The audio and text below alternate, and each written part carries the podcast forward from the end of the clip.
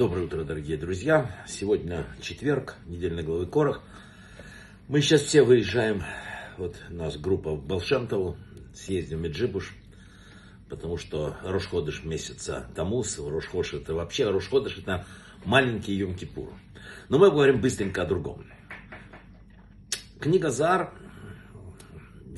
ну, самая главная книга Кабалы говорит, что вера начинается с осознания того, что помимо этого мира существует мир грядущий.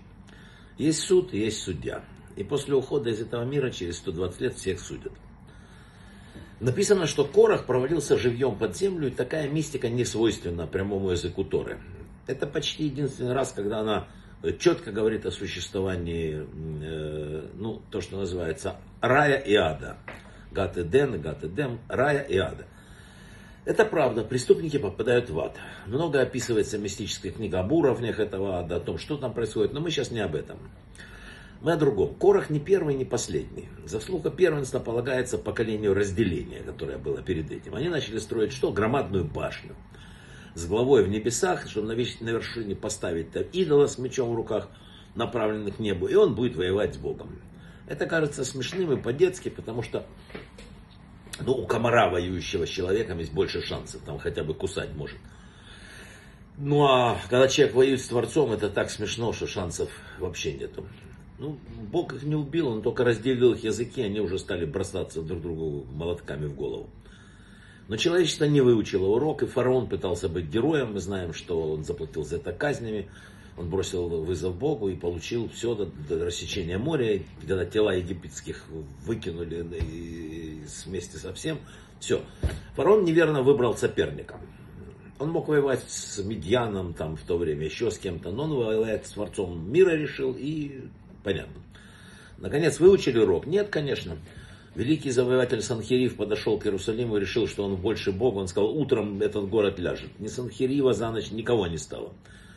Э, следующий, кто был у нас, да, ну много таких было. Потом Аман решил не дожить до старости и э, уничтожить евреев, вместо этого подарил еще один день веселья и радости.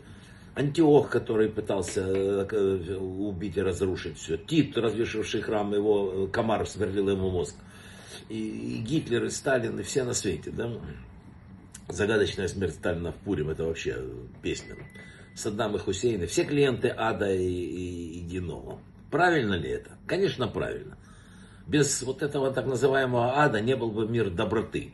Разве можно себе представить, как тиран-убийца, убивший миллионы людей, проглатывает яд с хорошим там вкусом и заканчивает расчеты с миром и уходит безнаказанно. Доброта по отношению к жертвам требует, чтобы кровь каждая из жертвы была за убийцу заплатили сполна. И это написано кровь вопьет из земли. Таким образом, геном, ад – это существенная часть мира доброты. Но если существует мир наказания, существует мир награды, огромный мир невероятной награды, которая длится тысячелетия, то значит все правильно. Вот человек ставит э, на кон или прожить короткую земную жизнь весело или там как ему нравится, или работать хотя бы немножко на бесконечность, на жизнь вот эту длинную внеземную. Когда человек едет в поезде и всю жизнь тратит на то, чтобы обустроить купе, это очень странно, да? Но Бог понимает человека, Он дает нам возможность отстраиваться в этом мире правильно, только когда ты помнишь о конечной цели бытия. Когда ты помнишь, что ты в поезде. Важно только не впадать в крайности. Важно понять, что материальная жизнь и вообще жизнь в этом мире обязательно должна приносить удовольствие. Только удовольствие разрешенное не животные. Это желание Творца. Поэтому он сделал мир такой красивый, такой разнообразный, такой цветной, такой многоплановый. В наше время развитых технологий убыстряются все процессы. Многие люди живут там в этом темпе быстро, много работают, учатся, мало перекусывают на ходу, там бегом, бегом. Был такой Раф Зелинский, он сказал великолепную вещь.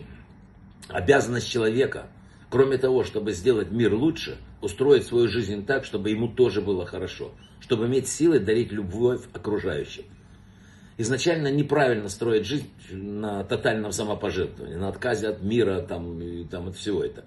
Ведь несчастный человек не может никого сделать счастливым, а главная религиозная задача быть счастливым и помогать делать счастливым других. Брахава от слаха, всего самого лучшего. Мы поехали к Балшемтову.